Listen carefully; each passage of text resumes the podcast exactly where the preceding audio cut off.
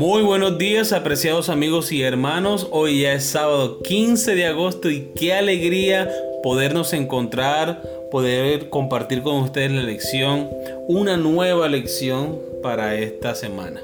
Qué bueno que nuevamente podemos llegar a las horas hermosas del sábado, saber que en este día especial podemos comunicarnos con Dios y tener una comunión diferente con Él, porque podemos dedicarle el día al Señor.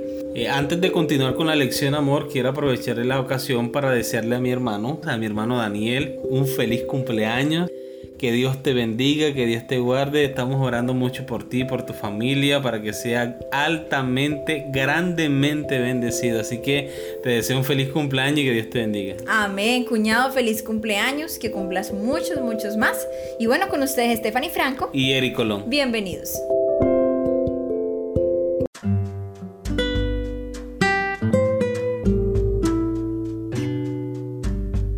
Ministrar como Jesús, el título de la lección para el día de hoy y para esta semana. Nuestra cita bíblica para memorizar la encontramos en Mateo capítulo 9 versículo 36. Y al ver las multitudes, tuvo compasión de ellas, porque estaban desamparadas y dispersas como ovejas que no tienen pastor. Jesús realmente se preocupaba por las personas. Estaba más interesado en sus preocupaciones y necesidades que en las suyas. Su vida estaba totalmente centrada en otras personas. El suyo fue un ministerio de amorosa compasión. Jesús satisfacía las necesidades físicas, mentales y emocionales de las personas que lo rodeaban, y por lo tanto sus corazones se abrían a las verdades espirituales que Jesús enseñaba.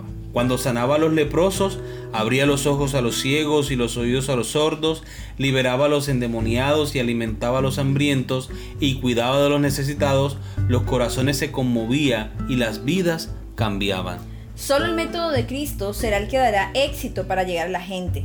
El Salvador trataba con los hombres como quien deseaba hacerles bien. Les mostraba simpatía, atendía sus necesidades y se ganaba su confianza.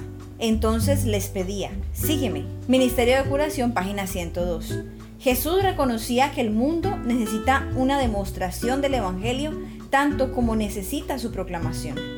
El testimonio vivo de una vida como la de Cristo, comprometida a ministrar a los demás, es un poderoso testimonio de las palabras que hablamos y le da credibilidad a nuestro testimonio.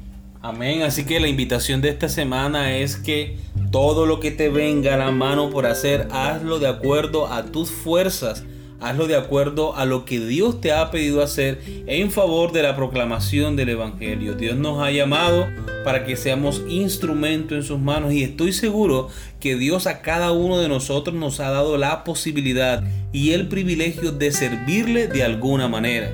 Yo creo que muchas veces hacemos caso omiso a ese llamado del Señor. Amor, ¿tú qué crees? Yo creo que sí. Y al respecto tengo una cita para compartir con todos. Muy bien, adelante. Cristo vio la enfermedad, la tristeza, la necesidad y degradación de las multitudes que se agolpaban a su paso.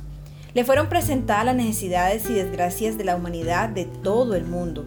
En los encumbrados y los humildes, los más honrados y los más degradados, veía almas que anhelaban las mismas bendiciones que él había venido a traer. Almas que necesitaban solamente un conocimiento de su gracia para llegar a ser súbditos de su reino. Entonces dice a sus discípulos, a la verdad la mies es mucha, mas los obreros son pocos. Rogad pues al Señor de la mies que envíe obreros a su mies. Mateo capítulo 9 versículo 37 y 38. Hoy existe la misma necesidad. Hace falta en el mundo obreros que trabajen como Cristo trabajó a favor de los dolientes y pecadores. Hay a la verdad una multitud que alcanzar el mundo está lleno de enfermedad, sufrimiento, angustia y pecado. Está repleto de personas que necesitan que se las atienda, los débiles, los impotentes, los ignorantes, los degradados. Testimonios para la Iglesia, tomo 6, página 257.